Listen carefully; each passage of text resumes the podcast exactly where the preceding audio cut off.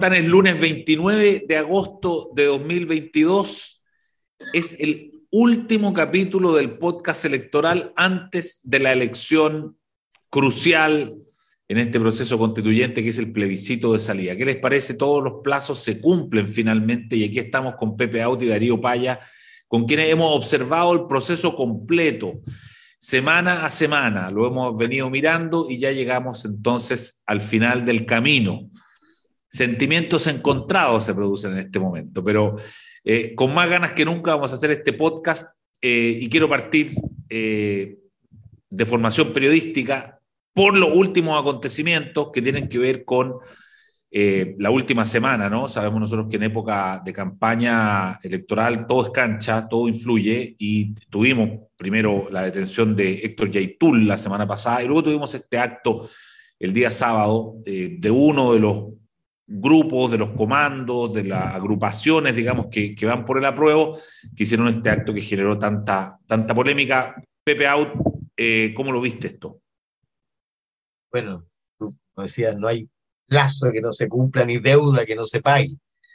Eh, parece increíble que hayamos llegado ya a, la, a los últimos escarceos. ¿ah? Eh, fíjate que mi primera observación es la ilusión de los protagonistas de las respectivas campañas de que acontecimientos periféricos pueden a esta altura incidir de manera relevante en el resultado. En una, en una campaña que ha sido anómala, porque normalmente eh, las campañas se reducen al tiempo de campaña. Los candidatos están desde que se inscriben, un poco antes, lo, la discusión comienza en la víspera o meses previos a la elección, pero aquí tenemos un proceso cocinado a fuego lento. Yo te diría que las decisiones respecto del 4 de septiembre próximo se empezaron a tomar hace más de un año, lentamente. Y, y claro, cuando uno toma decisión a fuego lento, es muy difícil que cambie a fuego rápido. ¿ah? Es decir, es muy difícil que acontecimientos menores modifiquen una convicción que ha sido fraguada lentamente. ¿ah? Yo te diría que, que hay tres cosas en la elección que son relevantes. La primera, el juicio a la convención. Yo creo que eso determinó buena parte de los votantes. Segundo, el juicio al gobierno, que a veces está superpuesto, a veces no. Eh, y tercero, el juicio al texto. Bueno, en los tres ejes el resultado es más o menos parecido. Al texto le va un poquito mejor que al gobierno, a, la convención le va también un poquitito mejor que el gobierno, eh, pero están relativamente superpuestos los tres ejes.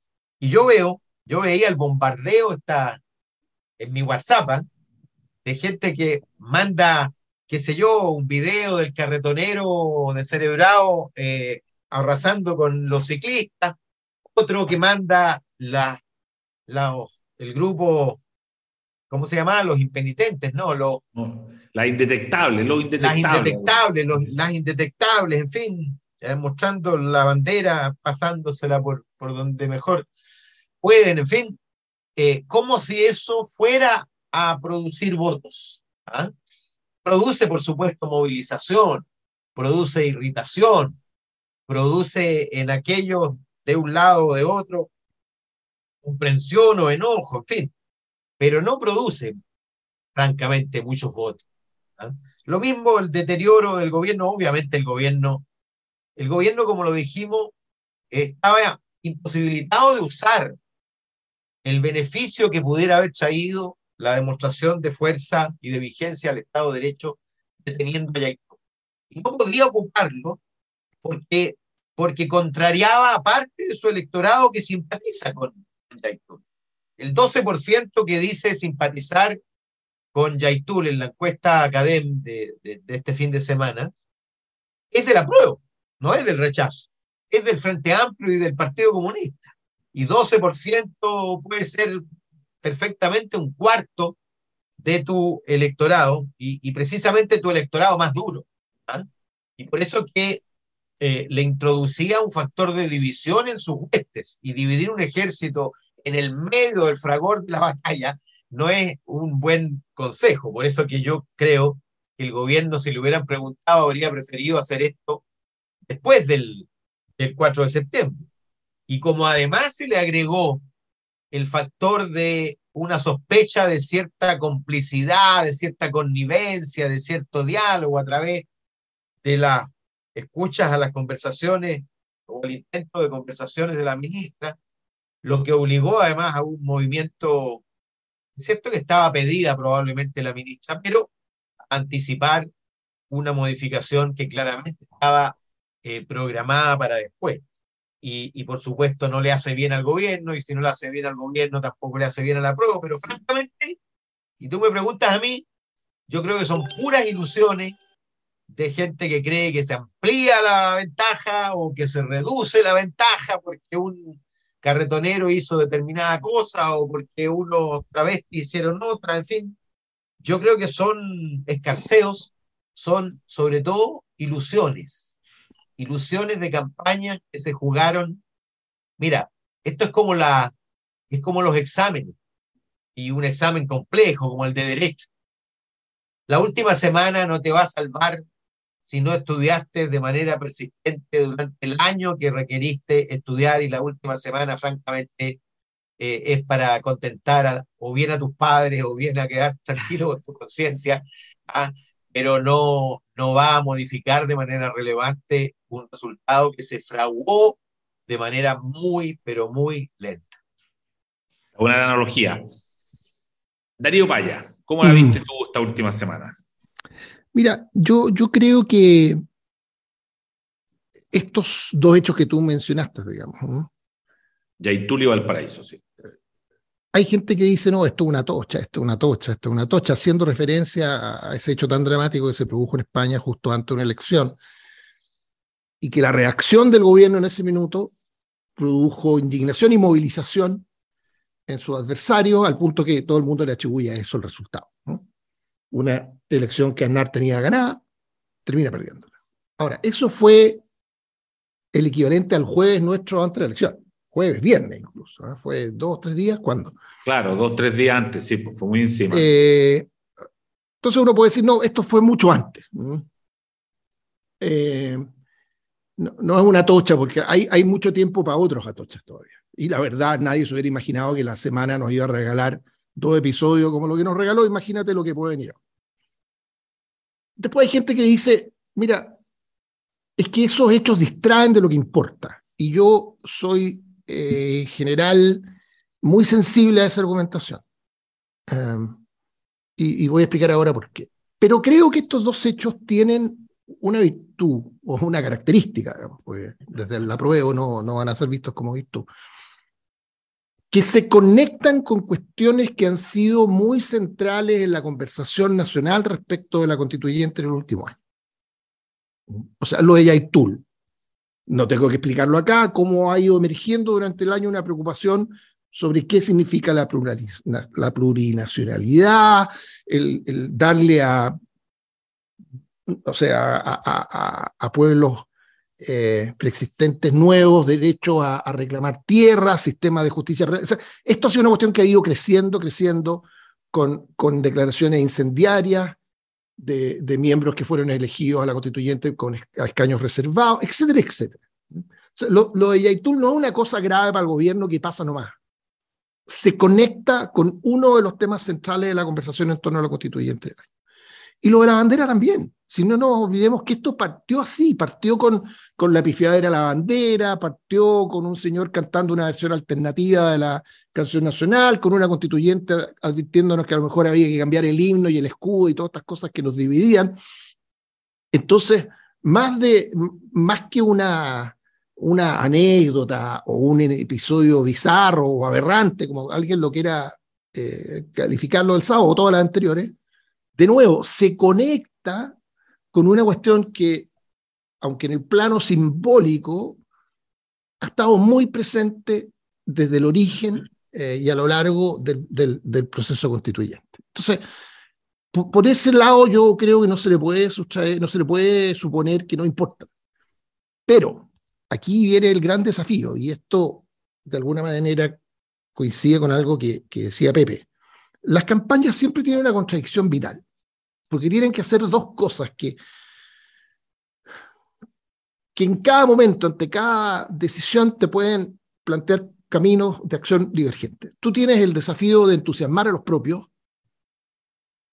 y eso por una razón muy simple, porque eh, sobre todo cuando el voto es obligatorio y vota mucha gente con poca información, a las campañas les resulta muy difícil llegar al votante que está en juego. La mejor manera de llegar es a través de un votante tuyo, y para eso hay que tenerlo entusiasmado.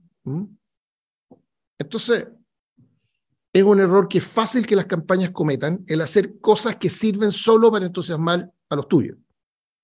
Porque el otro lado de la atención es la necesidad de no distraerte, de no perder la disciplina, de seguir hablándole al votante que está en juego.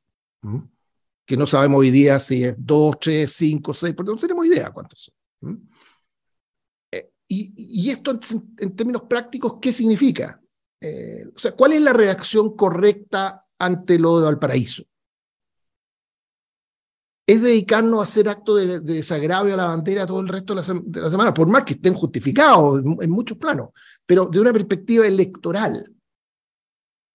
Yo creo que no. Yo creo que no. Eh, aquí hay un porcentaje de gente, o sea, si existen los votos en juego, y yo creo que existen, y muchos, con, con, con una característica, que puede ser gente que esté decidiendo si va a votar o no. Puede ser esa su opción que tiene claro lo que votaría si va a votar, pero tiene que decidir si va a votar o no. Bueno, hay mucha gente que entró a este proceso con mucho entusiasmo.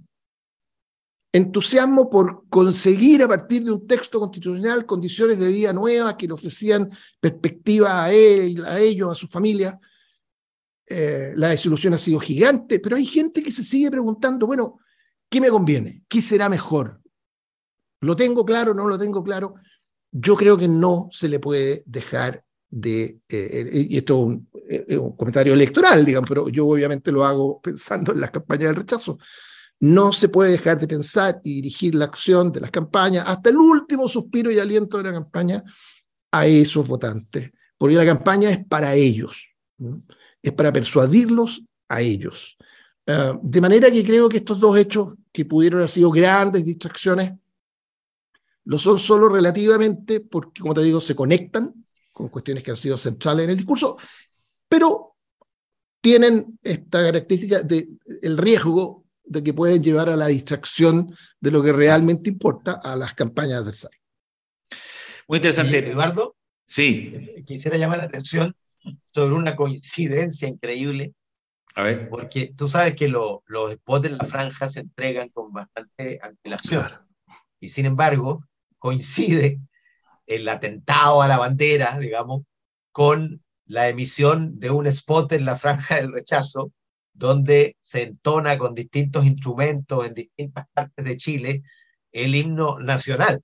¿ah? Como si hubiera sido una anticipación increíble de lo que ocurrió. Lo, lo, el problema, y por eso que, salió tan duro el, el apruebo a condenar esto, el problema de lo de Valparaíso es que le desarma un esfuerzo de reconciliación con la bandera y con el concepto de unidad nacional eh, muy, muy grande por parte del apruebo, para tratar de borrar lo que había hecho la convención respecto, en realidad ese trabajo empezó con la propia convención, ¿te acuerdas tú cuando repitieron varias veces el himno nacional en, el, en, el, en la ceremonia de entrega del texto? Pero de ahí en adelante digamos, lo que hubo, un intento de reapropiación del concepto de unidad nacional y de los símbolos patrios y qué sé yo, y, y eso es echado por tierra de un plumazo por este grupo en un acto de la prueba. Y por supuesto, eh, eso tiene, eh, digamos que es una gaf eh, en un momento clave de campaña, porque por supuesto los cierres de campaña son muy importantes y el cierre fue de alguna manera empañado ¿ah? o, alterado en su concepción por este evento. ¿Qué es más importante, perdona, es más incidente, creo yo, el otro. Porque el, otro, El, el otro ¿Mm? es mucho más focalizado y más político. Este, este entra a los hogares. Este tiene una capacidad de penetración en la conversación cotidiana mucho mayor que el otro.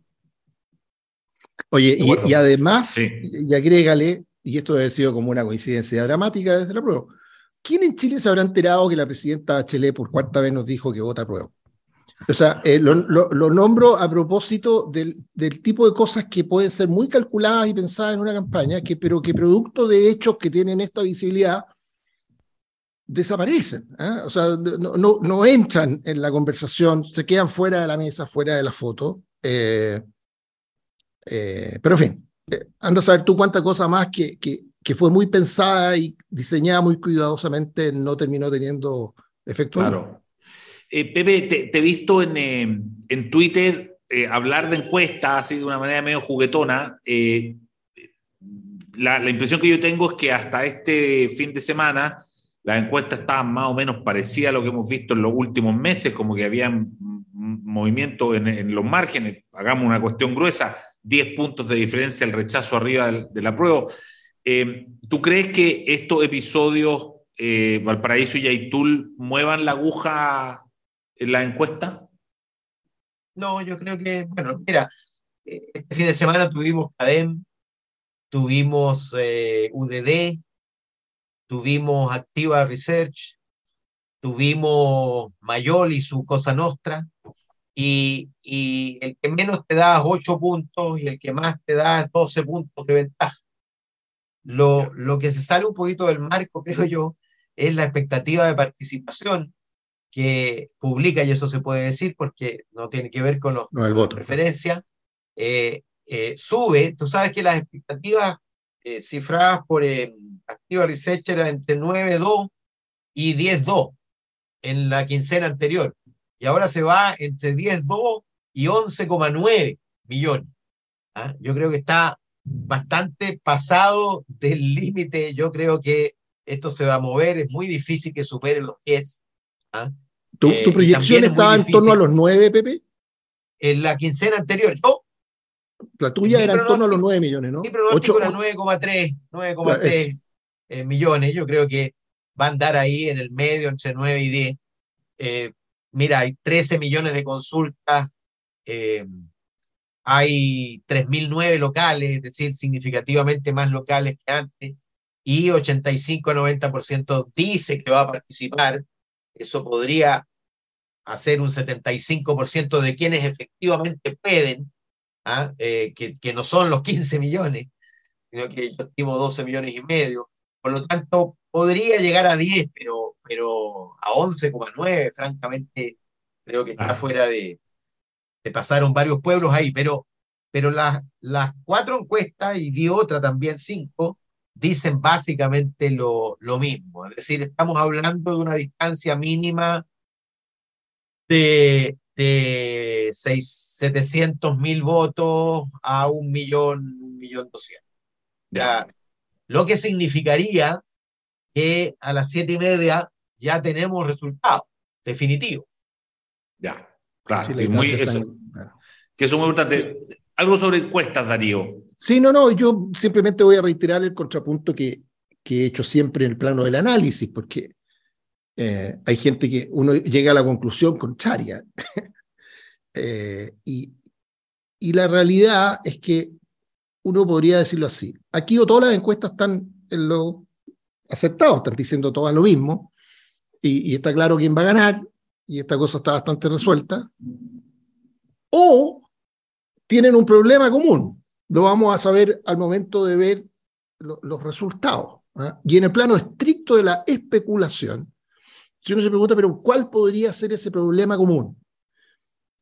Como, como, tú sabes, Eduardo, en algún minuto de mi vida me, me dediqué al tema de las encuestas justamente cuando en una época en que le resultaba muy difícil a las encuestas predecir el comportamiento de los votantes de derecha, porque en las encuestas no aparecían. ¿ah?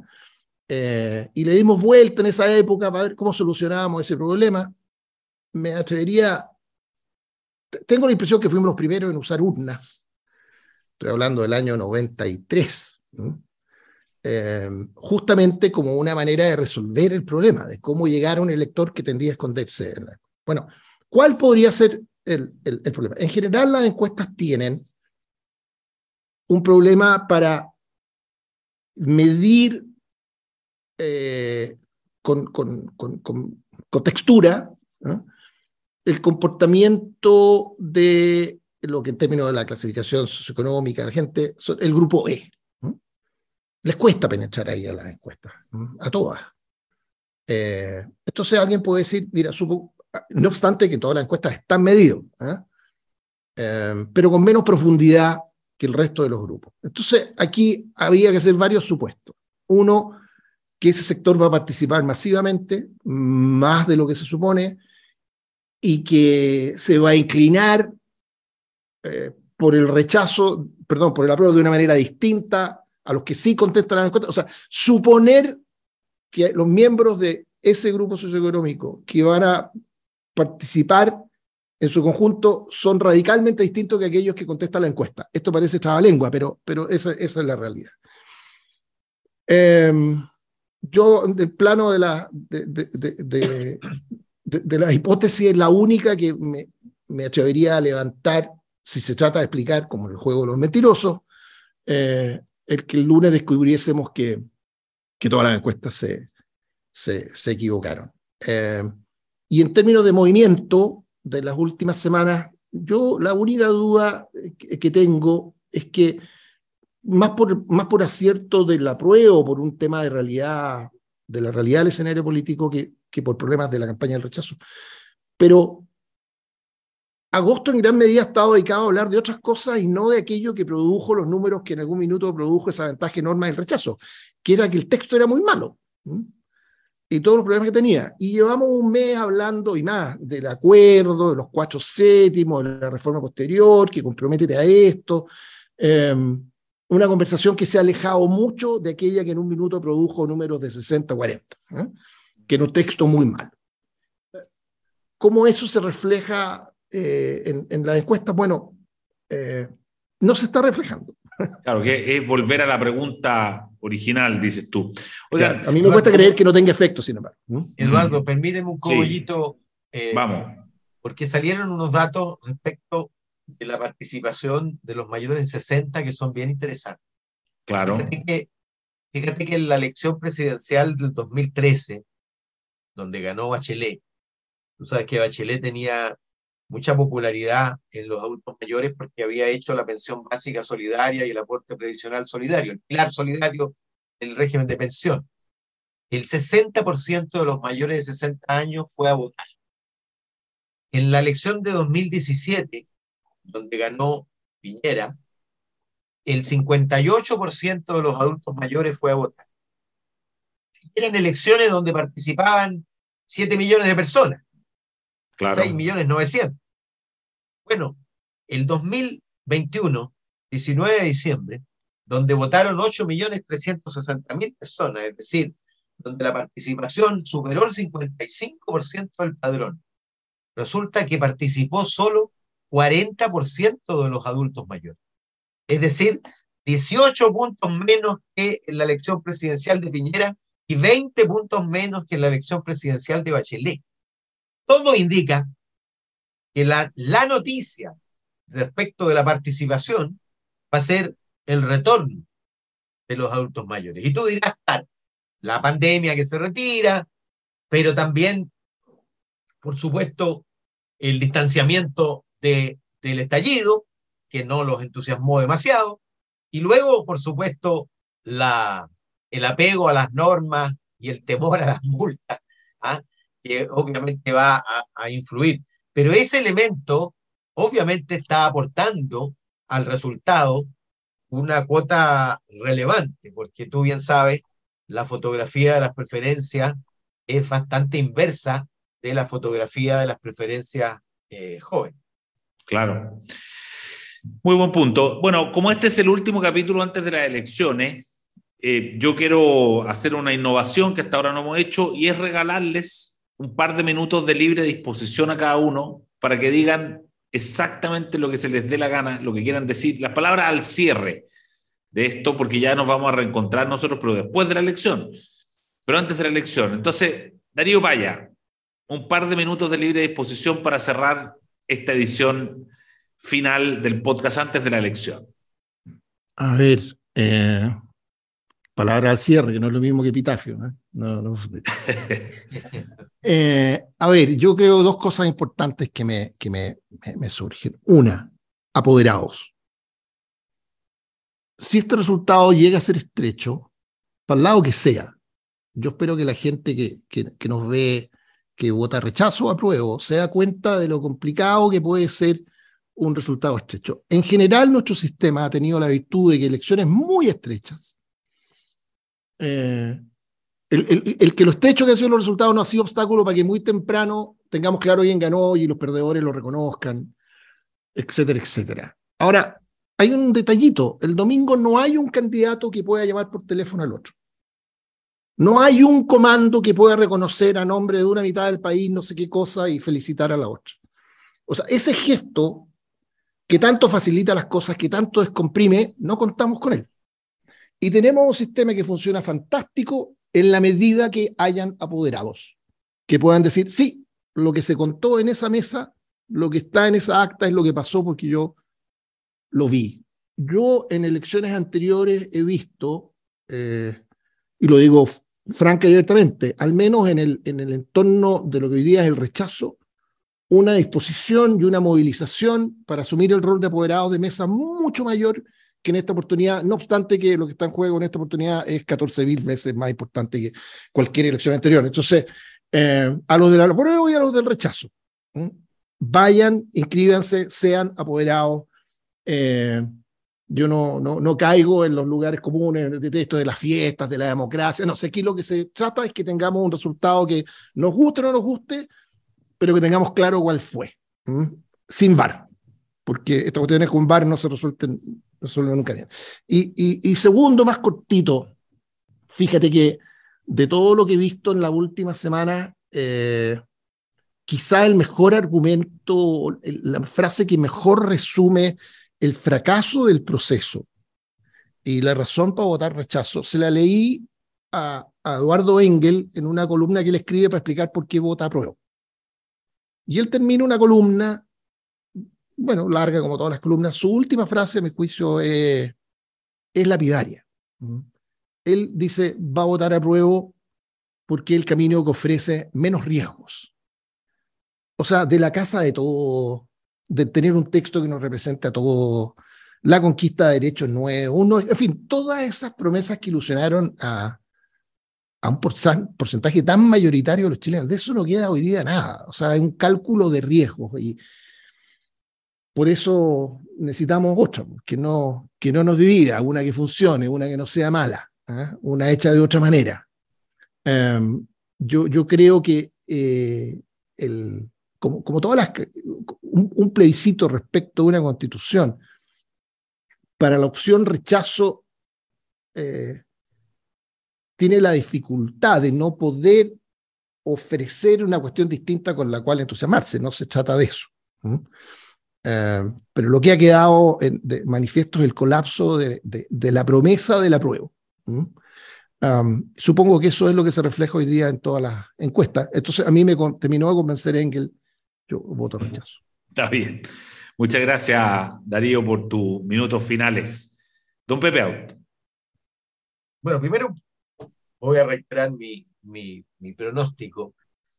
Creo que van a partir, vamos a batir el récord histórico de participación, y ya lo batimos en octubre del 2020, 7 millones y medio, lo volvimos a batir en diciembre pasado con 8 millones 360 mil, creo que volveremos a batir el récord histórico de participación y eso es muy positivo para la democracia porque la hace más fuerte, más legítima.